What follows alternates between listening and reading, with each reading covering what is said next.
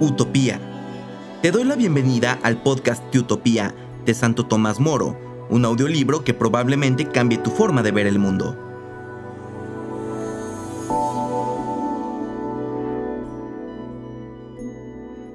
En este décimo episodio estamos en el libro segundo, Los viajes de los utopianos, y leeremos de la página 36 en el tercer párrafo hasta la 40 el primer párrafo. En el centro de la mesa principal se sienta el sifogrante con su mujer. Es el lugar de más honor, ya que desde esta mesa, colocada transversalmente al fondo del comedor, se contempla toda la asamblea. Junto al sifogrante y su esposa toman asiento dos personas de las de mayor edad. En cada mesa, en efecto, se sientan cuatro en cuatro. Si el templo se encuentra en una sifograntía, el sacerdote y su mujer se sientan junto al sifogrante y presiden. A ambos lados del comedor se sientan los jóvenes alternando con los de más edad. Esta colocación acerca a los iguales y mezcla las diferentes edades. Nada, en efecto, de cuánto se hace o se dice en la mesa escapa a los vecinos de derecha o izquierda. Y esto precisamente, según ellos, obedece esta norma a saber que la gravedad de los ancianos y el respeto que inspiran refrenan las palabras o la petulencia que una libertad excesiva podría inspirar a los jóvenes. Se comienza a servir los platos por la cabecera de la mesa, pasando después hasta los últimos comensales. Primero se sirven las mejores porciones a los ancianos, cuyos puestos están señalados, y después a los demás comensales por igual. Por su parte, los ancianos comparten de buen grado con sus vecinos de mesa las porciones, que, aunque quisieran, no llegarían para todos los de la casa. Se rinde así la vejez en un honor que le es debido, honor que redunda en beneficio de todos. Tanto la comida como la cena comienzan por la lectura de alguna lección moral, pero ha de ser breve para que no aburra. De ellas sirven los ancianos para hacer sus exhortaciones que no son tristes ni insulsas. Se cuidan mucho de no soltar rollos que acaparen toda la comida y escuchan con gusto a los jóvenes. Incluso los provocan adrede a fin de contrastar en la libertad que da la mesa la índole y el talento de cada uno. El almuerzo es corto, la cena un poco más larga. Se debe a que después del almuerzo viene el trabajo, mientras que a la cena sigue el sueño y el reposo nocturno y los utopianos creen que el sueño es mejor que el trabajo para una buena digestión. No hay cena sin música y en ella se sirve siempre un postre de dulces variados. Se queman ungüentos y se esparcen perfumes. Nada se perdona para que reine la alegría entre los comensales. Hacen de grado suyo aquel principio de que ningún placer está prohibido con tal de que no engendre mal alguno. Así viven los utopianos en las ciudades. En el campo, donde los labradores viven dispersos, hacen su comida en casa, a ninguna familia le falta nada para comer. ¿No son acaso ellos los que proveen de todo a la ciudad? Los viajes de los utopianos. Si uno desea visitar a los amigos que viven en otra ciudad o simplemente quiere hacer un viaje, lo consigue fácilmente del sifogrante o traniboto, a no ser que lo impida alguna razón práctica, el viaje se organiza enviando un grupo de turistas con un salvoconducto expedido por el príncipe. En este salvoconducto se autoriza el viaje y se fija la fecha de vuelta. Se le proporciona un coche y un criado público para que cuide y conduzca a los bueyes. En general, a no ser que haya mujeres en el grupo, los viajeros devuelven el coche por considerarlo una carga. Durante el viaje, aunque no llevan bagaje alguno, no les falta nada ya que en cualquier parte están en casa. Si se detienen más de un día en un lugar, ejercen allí su propio oficio, siendo atendidos amistosamente por los de su mismo oficio. Si alguien por su cuenta viaja fuera de su propio territorio, sin el salvoconducto del príncipe, se le devuelve como fugitivo y se le castiga severamente. Si reincide, queda reducido a la condición de esclavo. Si alguno siente el deseo de pasear por los campos de su ciudad, nadie se le impide con tal de que tenga el permiso del padre o el consentimiento de la mujer pero en cualquier aldea donde llegue no se le da alimento alguno a menos que trabaje antes del mediodía o antes de la cena lo que allí estuviese estipulado. Cumplida esta norma puede caminar por todo el territorio de su ciudad, pues no será menos útil a la ciudad que si estuviera en ella. Os podéis dar cuenta por todo esto de que no hay nunca permiso para estar ocioso, no hay tampoco pretexto alguno para la vagancia. No hay tabernas, ni cervecerías, ni lupanares, ni ocasiones de corrupción, casas de citas, ni conciliábulos. Todos expuestos a las miradas de todos, se entregan al trabajo cotidiano a un honesto esparcimiento. De las costumbres de un pueblo como este se sigue necesariamente la abundancia de todos los bienes. Si a esto se añade que la riqueza está equitativamente distribuida, no es de extrañar que no haya ni un solo pobre ni mendigo como dije más arriba, todos los años cada ciudad envía tres ciudadanos al Senado amaurótico. Su primera sesión está dedicada al estudio de los artículos excedentes, así como a los lugares donde hay abundancia de los mismos. Se estudian asimismo los lugares donde el rendimiento ha sido más escaso, supliendo el déficit de unos por la abundancia de otros. Esta compensación es gratuita. La ciudad que da no recibe nada a cambio de los favorecidos. A su vez, las ciudades que dieron de lo suyo sin exigir nada reciben de otra a la que no entregaron lo que necesitan.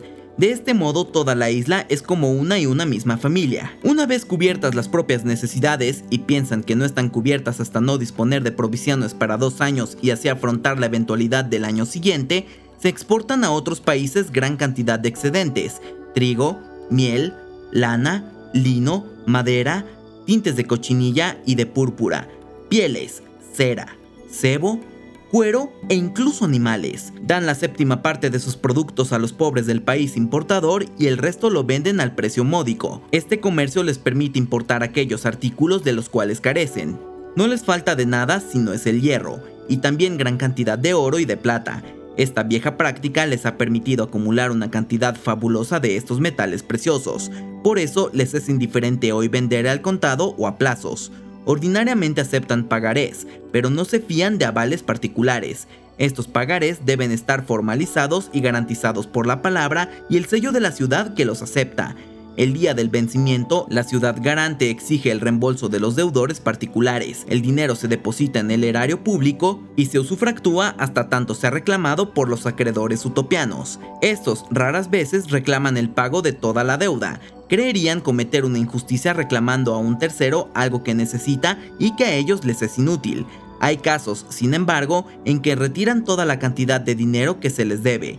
Sucede, por ejemplo, cuando han de prestar una parte de este dinero a otro país o también cuando tienen que hacer la guerra. Esta es la razón por la que guardan en casa todo el tesoro que poseen, para que les sirva como de talismán en los peligros inminentes o imprevistos, pero, sobre todo, lo destinan a movilizar y pagar espléndidamente a mercenarios extranjeros, pues prefieren exponer a la muerte a estos que a sus conciudadanos. Ofrecen a los mercenarios sueldos fabulosos, conscientes de que con grandes sumas de dinero se puede comprar a los mismos enemigos y llevarles tanto a traicionar como a volverse unos contra otros. Tales son los fines por los que los utopianos guardan este inmenso tesoro, pero lo conservan no como un tesoro, sino de una manera que me avergüenza relatar. ¿Puedo creer que daréis crédito de mi discurso? Temo que no, pues os confieso francamente que de no haber visto yo la cosa, tampoco creerla a quien me lo contare. ¿No es acaso algo natural? Cuanto más opuestas a nosotros son las costumbres extranjeras, menos dispuestos estamos a creerlas. Con todo el hombre prudente que juzga sin prejuicio las cosas, sabe que los utopía nos piensan y hacen lo contrario que los demás pueblos. ¿Se sorprendería acaso de que empleen el oro y la plata para usos distintos a los nuestros? En efecto, al no servirse ellos de la moneda, no la conservan más que para una eventualidad que bien no pudiera ocurrir nunca. Mientras tanto, retienen el oro y la plata de los que hacen el dinero, pero nadie les da más valor que el que les da su misma naturaleza. ¿Quién no ve los muy inferiores que son al hierro tan necesario al hombre como el agua y el fuego? En efecto, ni el oro ni la plata tienen valor alguno, ni la privación de su uso o propiedad constituyen un verdadero inconveniente. Solo la locura humana ha sido la que ha dado valor a su rareza. La madre naturaleza ha puesto al descubierto lo que hay de mejor, el aire, el agua y la tierra misma, pero escondido a gran profundidad todo lo vano e inútil. Por lo mismo, los utopianos no encierran sus tesoros en una fortaleza, el vulgo podría sospechar, como acostumbra maliciosamente, de que el gobierno y el senado se sirven de estratagemas para engañar al pueblo y para enriquecerse. Tampoco se hacen con el oro y la plata vasos ni otros objetos de valor. En la hipótesis de tener que fundirlos para pagar a los soldados en caso de guerra, es claro que los que hubieran puesto sus artefactos en estas obras de arte no se desprenderían de ellas sin gran dolor. Para obviar estos inconvenientes, los utopianos han arbitrado una solución en consonancia con sus instituciones, pero en total desacuerdo con las nuestras. Entre nosotros, en efecto, el oro se estima desmesuradamente y se le guarda con todo cuidado. Por eso, su solución resulta increíble para los que no lo han comprobado. Comen y beben en vajilla de barro o de cristal realizada en formas elegantes, pero al fin y al cabo, de materia ínfima. Los vasos de noche y otros utensilios dedicados a usos viles se hacen de oro y plata no solo para los alojamientos públicos, sino para viviendas particulares. Con estos mismos metales se forjan las cadenas y los grilletes que sujetan a los esclavos. Finalmente todos los reos de crímenes llevan en sus orejas anillos de oro, sus dedos van recubiertos de oro, su cuello va ceñido por un collar de oro, y su cabeza cubierta con un casquete de oro. Todo concurre pues para que entre ellos el oro y la plata sean considerados como algo ignominioso. Así, mientras su pérdida en otros pueblos resulta tan dolorosa como si se tratara de las propias entrañas, entre los utopianos, caso de desaparecer todos estos metales, nadie creería haber perdido ni un céntimo. Recogen también perlas a la orilla del mar, así como diamantes y piedras preciosas en algunas rocas pero no se afanan por ir a buscarlas. Cuando la suerte se les depara, las cogen y las pulen para hacer adornos a los niños. Y si estos en los primeros años se glorían y se enorgullecen de llevar tales adornos, cuando ya son mayores y se dan cuenta de que estas bagaletas no sirven más que a los niños, se desprenden de ellas, y se desprenden de tales adornos por propia voluntad y por cierto amor propio, sin esperar que sus padres intervengan, algo así como sucede con nuestros niños que, cuando crecen, abandonan el chupete, los aros y las muñecas.